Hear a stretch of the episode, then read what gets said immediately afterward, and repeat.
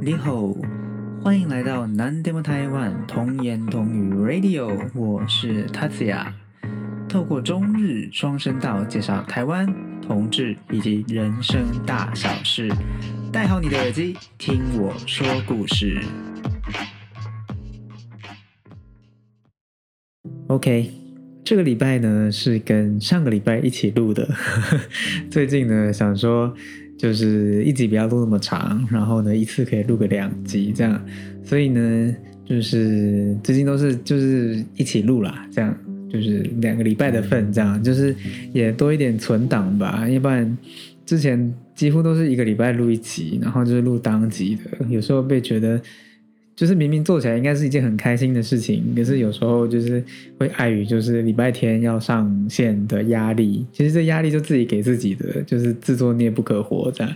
但是呢，就是会给自己点压力啦，那就觉得是一个负责的频道，这样不会说就是很随性，就是想不上就不上这样。我自己觉得这不是一个太负责任的一个态度了，所以呢。那个负责任是对自己，也是对听众嘛，所以呢，就会想说，就会有点压力。像之前一个礼拜只录一集这样，所以呢，最近的做法就是一个礼拜一次就录两集这样，所以就是至少有一个礼拜可以喘一口气这样。OK，所以呢，这个礼拜的集数跟上礼拜是同一天录的，所以一样呢是劳动节连假。OK，好，那我这礼拜呢想要聊什么呢？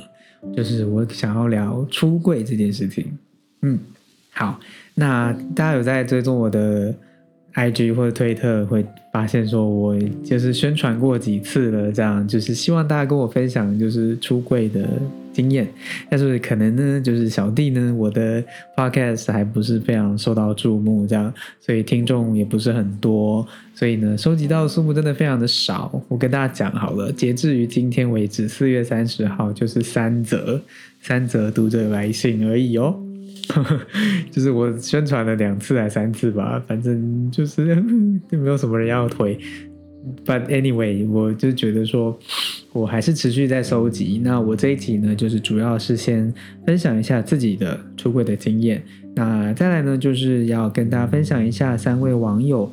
提供的就是故事，那也希望就是之后能有更多更多的朋友可以把我的 podcast 当做一个平台，当做一个园地，大家可以呢在这边分享一下彼此的一些嗯心得、一些想法、一些经验，那。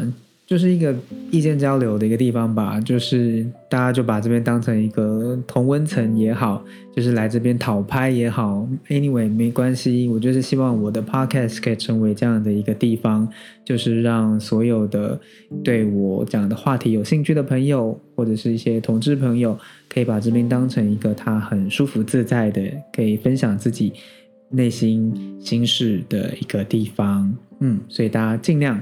就是多多跟我分享，我非常的欢迎。OK，那我就赶快进入话题喽。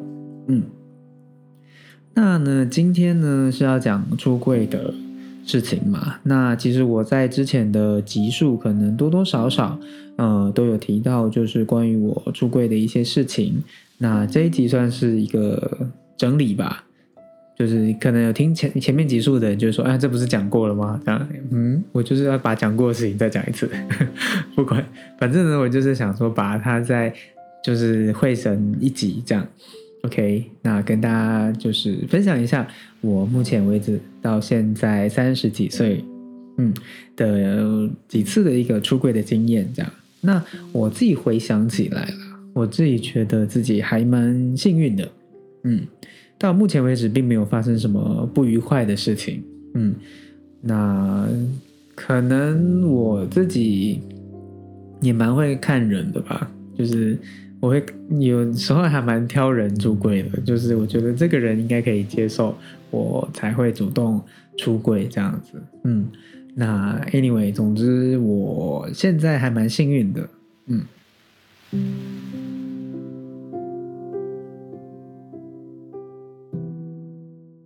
那我也在想，说我第一次出柜是什么时候？我自己也想不太起来耶，真是有点糟糕哈。就是，呃，我能够回想起来的最早的出柜应该是二零一三年的时候。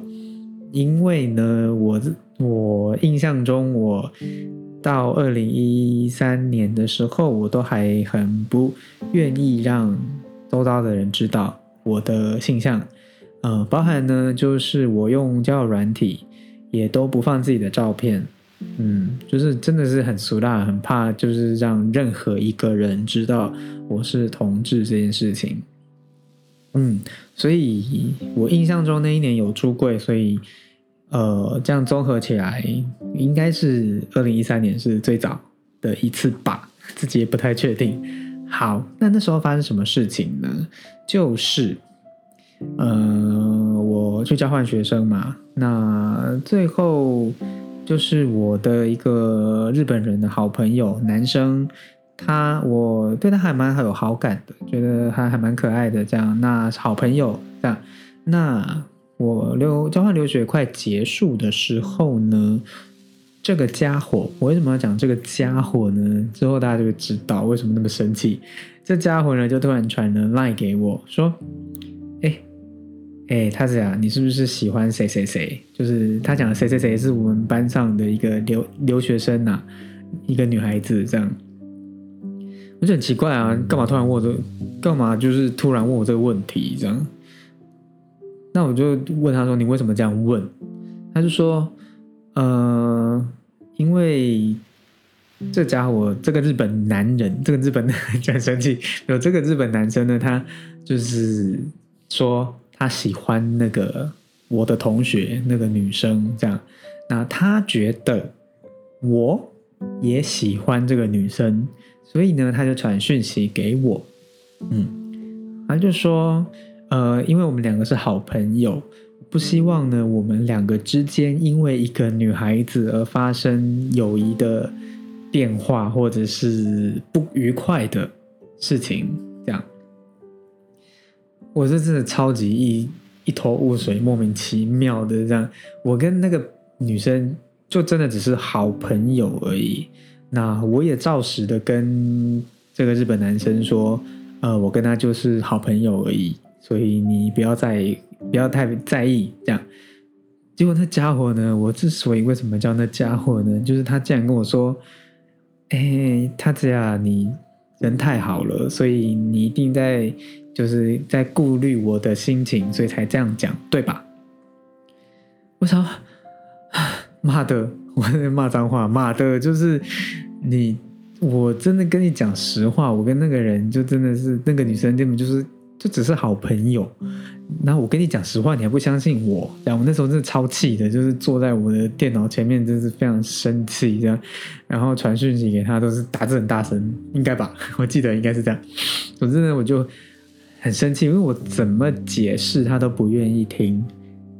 他的讲法都是说，因为我人太好，所以我一定在说谎，因为我会顾虑到顾虑到这个男生的心情，所以才这样讲。我想，根本没有在顾虑你，好不好？我根本就真的就只是好朋友啊，这样。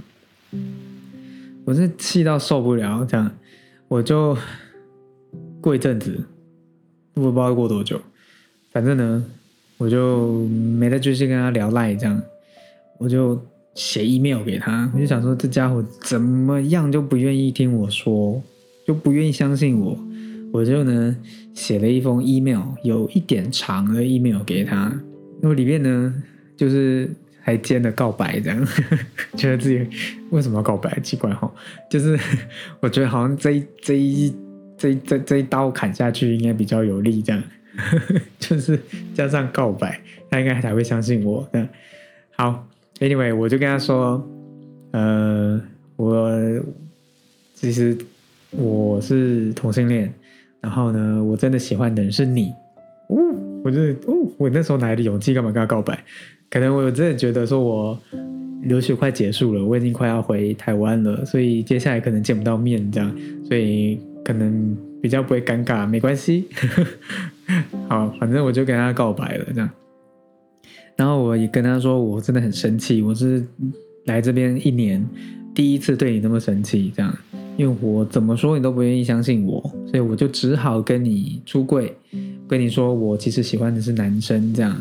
那如果你觉得我很恶心，呃，你没办法接受这样子的我，那我这封信也可能是我们两个最后一次通信了。这样，那呃，到今天为止，谢谢你。这样，我就这样写。我我我还去把当年的 email 拿出来看，我当时真的这样写，我就说可能最后一次联络了，拜拜，谢谢你。这样，然后呢，我就等他的那个回信，其实有点紧张，因为我不知道他会怎么回。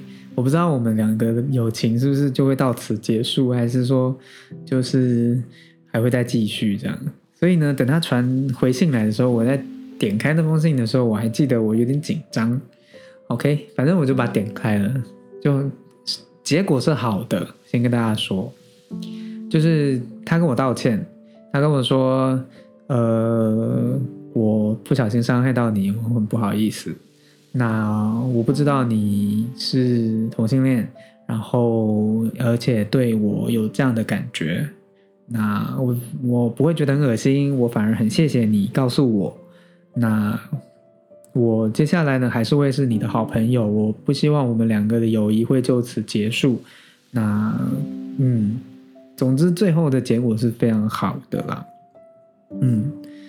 那我们之后也是还有再见面啊，然后也有去参加的婚礼什么的，所以结果是好的，嗯，很感谢他没有觉得我就是很恶心啊，暗恋他都不讲啊之类的，嗯，那我们到现在都还是有联络，所以我目前想得起来的最早最早的出柜应该就是这件事情，嗯，这种这出柜算。主动出柜嘛，半主动就是被逼到绝境了这样，因为我真的怎么讲都不愿意相信我，我就只好出大绝这样，开大绝说我是 gay，然后我还喜欢你这样，哦，这个大绝真的是超厉害的。好啦，总之他就是还是好朋友这样。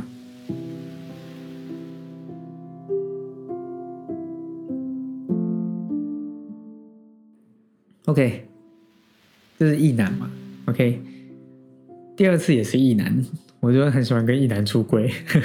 好了，不管，总之第二次呢是大概几年前，上一份工作有个就是非常好的一个同事，那他是异男，那我觉得他真是非常好的一个人。那他也是偶尔会问我说：“你有没有交过女朋友啊？或者是呃，你就是喜欢什么样女生啊之类的。”那我一开始我还没出柜的时候，我是还蛮就是会撒谎啦，就是会骗他说我交过一个女朋友，然后怎么样怎么样，我都会人设先设定好，然后跟他说啊是这样这样。那他说可不可以给我看照片？我就说我没有照片，都删掉了。就是一开始会这样撒谎。那呃，那后来时间久了，我觉得我好像。不太，就是觉得有罪恶感，就是我觉得我不能再这样欺骗他，因为我真的觉得他是一个很好的朋友。那欺骗朋友对我来说非常的痛苦，所以就有一次就鼓起勇气，哎，我忘哦，我们有约出去吃饭了，两个人约出去吃热炒，然后我跟他。在聊天的时候，我那时候就有一个想法嘛，就说，呃，我不想再骗他了，所以其实我有透露出我喜欢的是男生这件事情。但是因为我们两个都喝酒了，所以嗯，我不太确定他是不是有听到我刚才讲什么，因为我看他的反应好像也没什么反应，所以我也不太确定他到底有没有听到。那隔天我就在跟他聊天嘛，用 Messenger 聊天。然后，因为我真的不太确定他的想法是什么，所以我就在传讯息跟他说：“哎，我昨天跟你讲说，呃，我我把我只能把女生当朋友看这件事情，你有听懂吗？”这样，然后，哎，他跟我讲什么我忘了，总之他应该有听懂，他有，他就说。他一样跟那个日本一男一样，他说非常感谢我愿意跟他讲，就是把他当成一个好朋友这样。那我就很三八的跟他讲说，真是谢谢你，就是没有嫌弃我，或者是不会觉得很恶心之类的。他他真的就讲我三八，所以我才讲说我我觉得我很三八这样，因为他跟我说三八嘞，就是我们早就是好朋友了这样，所以很真的很感动，就是呃一个异男，然后他因为我跟你讲，因为 很多异男呢都会就是有被同志喜欢上的妄想症。我不知道大家有没有这样的经验，就是有的异男都会觉得，嗯，他会不会喜欢上我？对，我想，我的眼光应该更好吧，就是再怎么样都不会喜欢上你吧？这样，就是有的异男都有这种被害、被害、被害吗？对，对他们来讲是被害啊，被害妄想症，有的同志会喜欢上他。我想到你臭美，对不对？所以呢，我才会觉得说，异男他。愿意接受我们同志，其实更感动的点是在这个啦，就是因为很多异男都很恐同啊，就恐同的点出发点是什么？就是他觉得男男在一起很恶心，然后说不定他会喜欢上自己。我再讲一次，你臭美这样。好了，总之呢，我是感动的点是这个。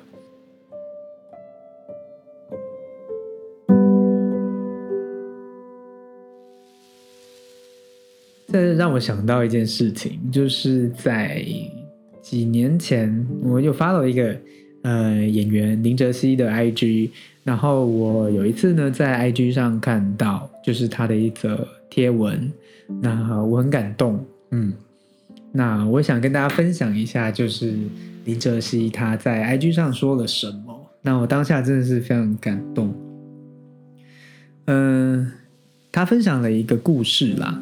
那他是说他的一个高中的一个好朋友，突然有一天呢，就语重心长的跟他说：“其实我是 gay。”然后呢，林哲熙的一个反应是，就是真的让我很感动。如果我是他的朋友的话，我真的也会可能会哭出来。没有了，他是说：“哎，你是怎样的人就怎样的人呢？干嘛像做错事一样？”我想，哦，这也太……太暖心了吧，太温暖了吧！就是怎么可以长那么帅呢？还有这么暖男这样，就是他就是很尊重他的朋友，他觉得你是什么样的人就什么样的人，那你没有必要就是好像畏畏缩缩的，就是呃，其实我是 gay 这样，他觉得你没有做错事，你是谁就是谁，嗯，所以我很感动。那不知道哲熙，我哲熙应该不会听到这一集啦。总之我看到这个。贴文是还蛮感动的，这样，嗯，那又突然联想到一件事情，就是我很喜欢 Lady Gaga 的一首歌叫《Born This Way》，就是他觉得你出生是怎么样就怎么样，嗯，我就是很 beautiful 这样，所以你你应该要喜欢上一个天生的自己，嗯，你是怎么样的人就是怎么样的人，就像林哲熙讲的，嗯，所以我非常的感动，嗯。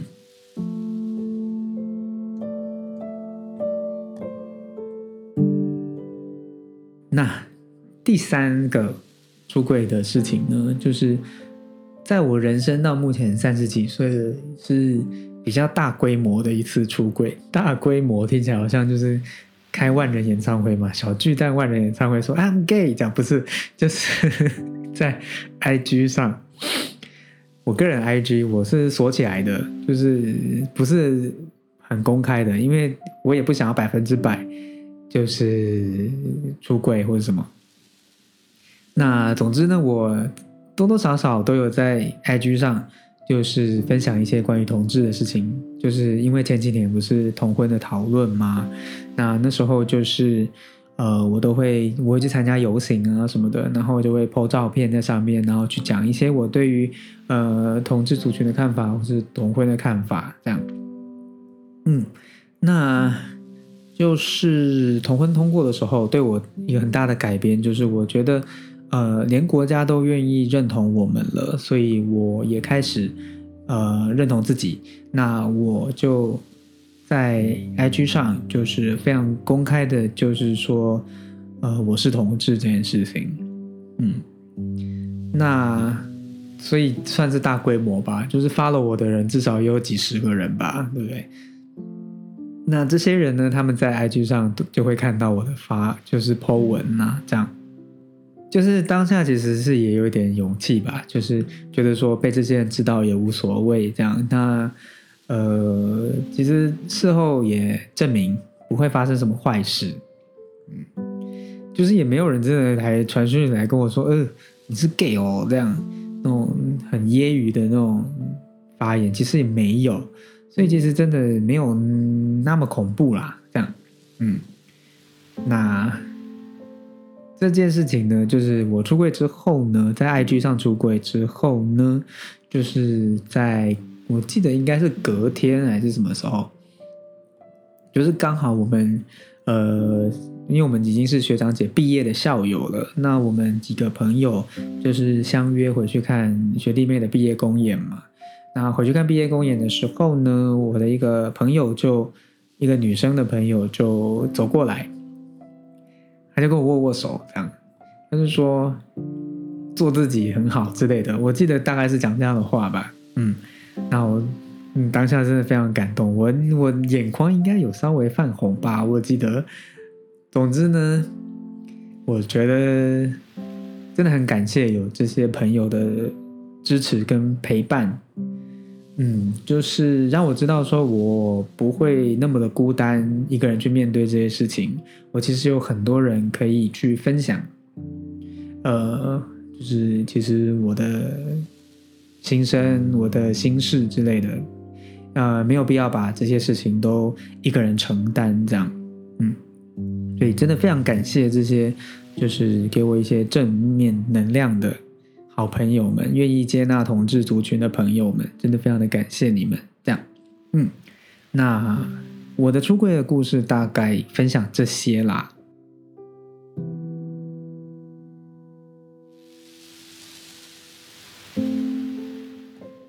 嗯，那接下来呢，就想要分享，就是我仅仅收到的三份，就是听众来信，这样。OK，好，那首先呢。等我一下，我看一下，把我的资料打开一下。首先，我先分享一个，就是有一位朋友呢，他叫做 Ian。好，Ian 呢，他是台湾人，男同志。然后呢，他应该是二十岁的时候发生这件事情。嗯，那这件事情我觉得还蛮乌龙的，还蛮好笑的。就是他说。呃，他的朋友跟他借手机，就是借手机来用嘛。那他那个时候，偏偏他的同志的交友软体就突然跑出推波，这还蛮乌龙的。就是你手机借给别人呢，然后不小心出柜这样，嗯，他自己也写说被迫出柜问号这样。对，所以呢，我其实我自己也不太喜欢借人家手机，因为我自己也有用交友软体。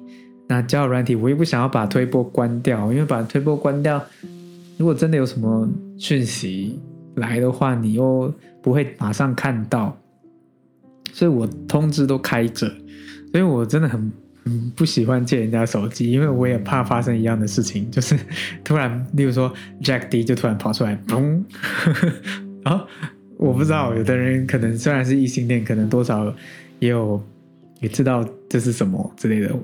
你有讲这什么吗？也不一定，因为有的推播出来，他会那个讯息都会跑出来，就是对方传的什么话跑出来，所以那一看应该就知道是什么了吧？嗯，就是找什么，或者是你是一还是零之类的，或者跑出这种讯息，这就这跳到黄河也洗不清了，这样。嗯，OK，那这是我伊恩这位网友就是提供的一个蛮乌龙的一件。出柜被迫出柜的一件故事。好，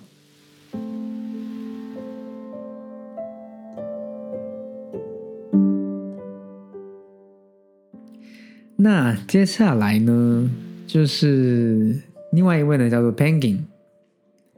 Penguin 呢，他是新加坡人，他是用日文写的啦。那我就翻译给大家听。那他呢？他们家是天主教家庭。那他就是他天主教家庭嘛，所以呢，对于同志这件事情并不是非常的接纳的，所以是不被接受的。所以他一直觉得说，呃，自己喜欢男生是一件不对的事情。嗯，因为在天主教徒来讲，就是同性之间的爱或者是性行为都是都是一个罪恶，所以对他来讲是一个非常痛苦的事情。因为他自己是同志，但是他的信仰又是这样子告诉他，嗯，那他十八岁的时候交到男朋友，那他自己一直觉得自己在犯罪，嗯，所以那个时候呢，他有伤害到他的男朋友，可能他说了一些什么话，这样。他没有办法很坦诚的面对自己，所以可能有就是伤害到自己当时的男朋友，所以最后就分手了。嗯，他因为他可能没办法接纳自己吧，所以就没有办法再继续交往下去，因为他自己觉得自己在犯罪嘛，所以想要停止这段这段关系。嗯，分手之后啦，他开始想要诚实的面对自己。嗯，所以他到二十一岁的时候。他就跟他的好朋友，嗯，非常好的朋友呢，就是出柜，嗯，那就是对自己来讲，就是诚实面对自己的一一步吧，这样。那，嗯，现在呢，慢慢的就是，如果被周遭的人问到，他就会说：“哦，我是 gay。”这样，嗯。对，就算不是好朋友的人，他也开始变得说，他有办法去坦诚说自己是同性恋。嗯，那她现在呢，三十四岁了，那有一个男朋友，已经交往了七年，那双方的家庭呢都非常的接纳对方。嗯，就是非常的感动，就是从一开始的，就是没办法接纳自己，因为自己的信仰跟自己的身份认同。呃，有冲突，所以她一开始没办法接纳自己，然后就算呢交了男朋友呢，也没有办法继续持续这段关系，最后还是分手收场。那她就在此之后呢，她因为就是跟男朋友分手嘛，所以觉得伤害到对方，所以慢慢的就开始接纳自己，嗯，变得说可以有办法，就是到现在有办法对。不是朋友的人也办法坦诚，嗯，而且现在呢，感情生活也过得非常的充实，嗯，真的是非常的感动的一个故事啦。这样，那我自己讲接纳嘛？一开始就还蛮接纳的了吧？就是小学发现自己喜欢男生之后，其实也没有特别苦恼什么事情，只是途中有就迷惘过吧。嗯，突然想起来也是有苦恼了，就是因为自己是独生子嘛，然后中间当然一度迷惘过，是觉得说自己是不是因为没有跟女生交往过，嗯，所以才会有这样的感觉，嗯，所以中间是一度是有想说，那我是不是干脆跟一个女生交往，然后如果顺利的话，就是结婚生小孩。然后就是满足所谓的嗯传宗接代这个任务，因为独生子嘛，嗯。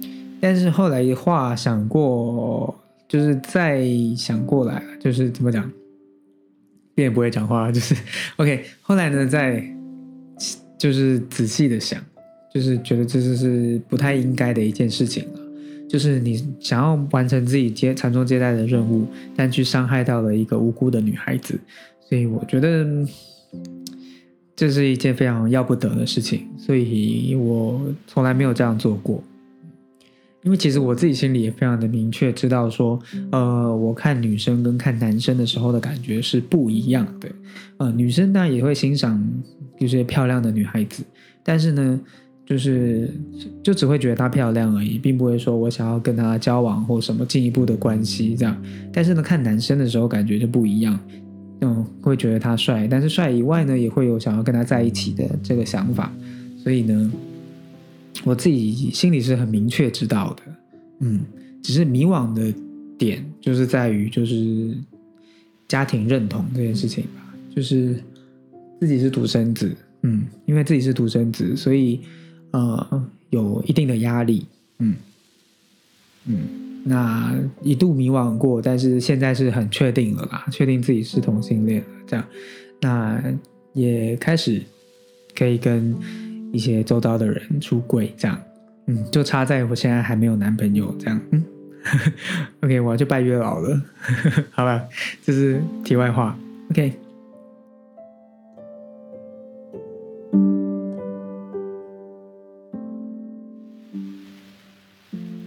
那最后呢，还要再分享最后一则，就是网友的来信哦。那我稍微念一下，很多人呢都是跟爸妈出轨，但是呢，我是爸妈跟我说，他们知道我是同志的事情。有一次呢，在为了升学吵架的时候，爸妈呢就很激动的跟我说：“你以为我们不知道你性向的事情吗？”不知道他们是怎么发现的，可能是从电脑吧。那时候还没有自己的电脑，是全家共用的。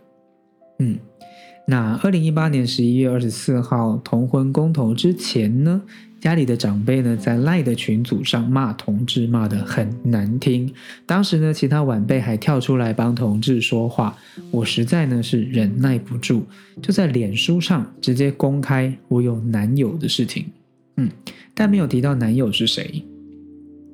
结果呢，妈妈就大哭说：“你怎么都不会为自己跟为未来着想？”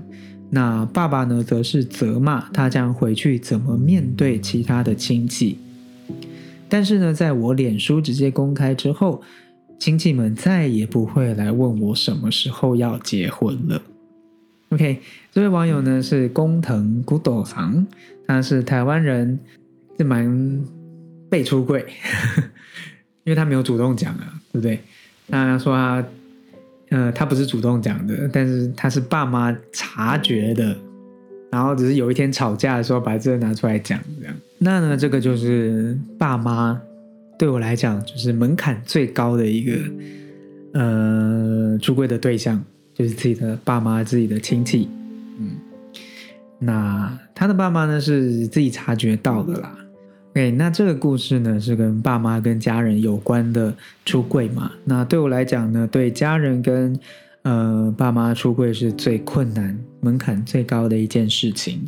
那我蛮佩服他的勇气的，就是直接在脸书上面公开这样。就是我，因为我觉得我一定办不到，因为脸书太多亲戚了啦，脸书就是没有办法，就是。好好隐瞒自己的一个地方嘛，大家也知道，就是 I G 还可以，就是比较新的东西嘛，可能长很多长辈都还不会用这样，所以呢，而且 I G 可以锁起来，你不让你不让他追踪就不让他追踪，没有关系这样。可是脸书呢，就是一个长辈的原地嘛，所以长辈加你，你还是要得加啊，对不对？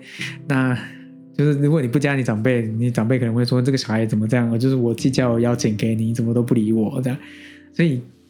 脸书留给那些长辈，那 I G 呢？留给我们这些年轻人，这样。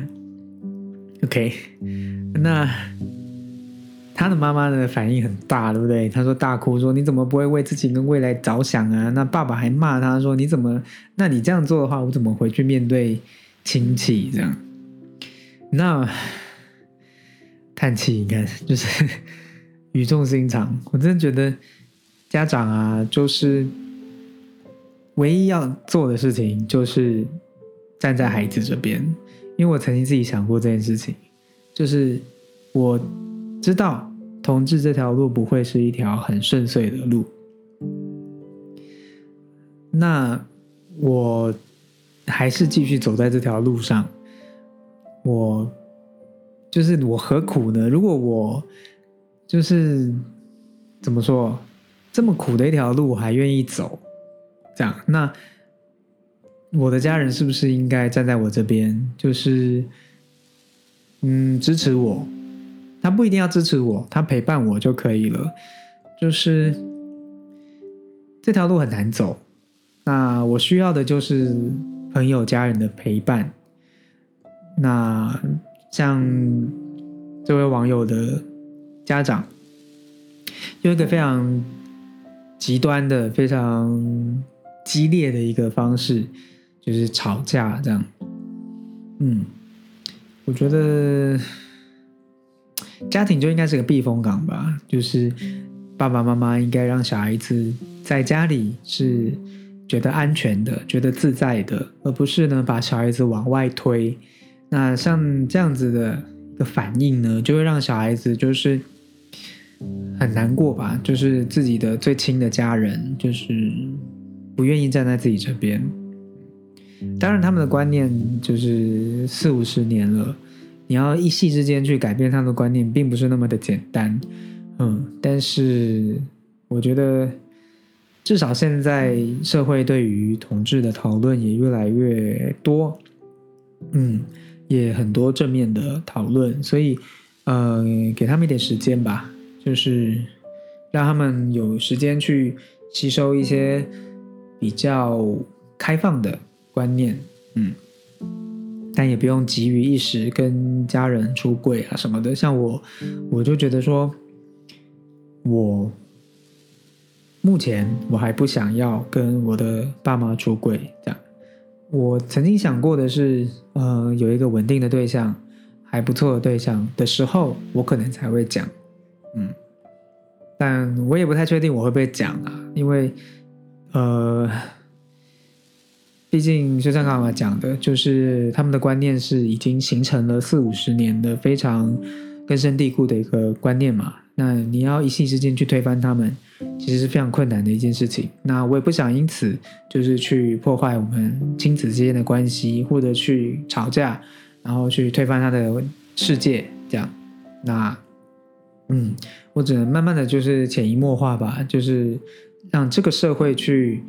潜移默化，他们让他们觉得说啊，同志也没有什么不对，这样对啊，就还蛮沉重的吧。就是虽然他最后的好处就是 亲戚们再也不会问他什么时候结婚了，我也好希望我的亲戚不要问我，可是我也不想因此就是跟大家出柜说，哎，我喜欢男生呢，哎，现在也不能用这个理由了哈，就是 就算跟他们说，哎，我是 gay。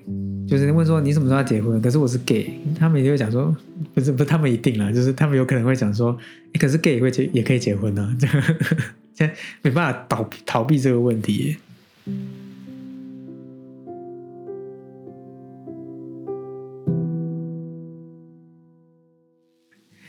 好啦，anyway，总之呢，就是跟家人出柜对我来讲是一个非常门槛非常非常高的一件事情啦。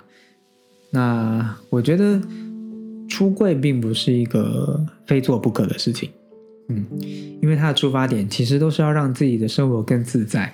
像我跟我一些朋友出柜，呃，我只是觉得说，呃，我不想再欺骗他们，或者是我想要有一些可以聊这方面事情的朋友，呃，我不想就是在说谎啊什么的，就是活得很不像自己。我是为了让我的生活更自在嘛。但如果你跟你的家人出轨，跟你的爸爸妈妈出轨，会让你的生活变得更加困扰，就是你们亲子关系破裂啊什么的，我觉得真的没有这个必要了。嗯嗯，所以呢，这集也不是要说大家非得出柜不可，出柜不是唯一的选项。所以呢，大家可以衡量一下自己，就是周遭的人对于同志的看法。那再去衡量说，呃，你的出柜对他们来讲是可以接纳的，或者是对他们来讲是一个震撼弹，嗯，所以大家就是每个家庭、每个人的朋友都有各式各样的人嘛，所以有很多很多的状况。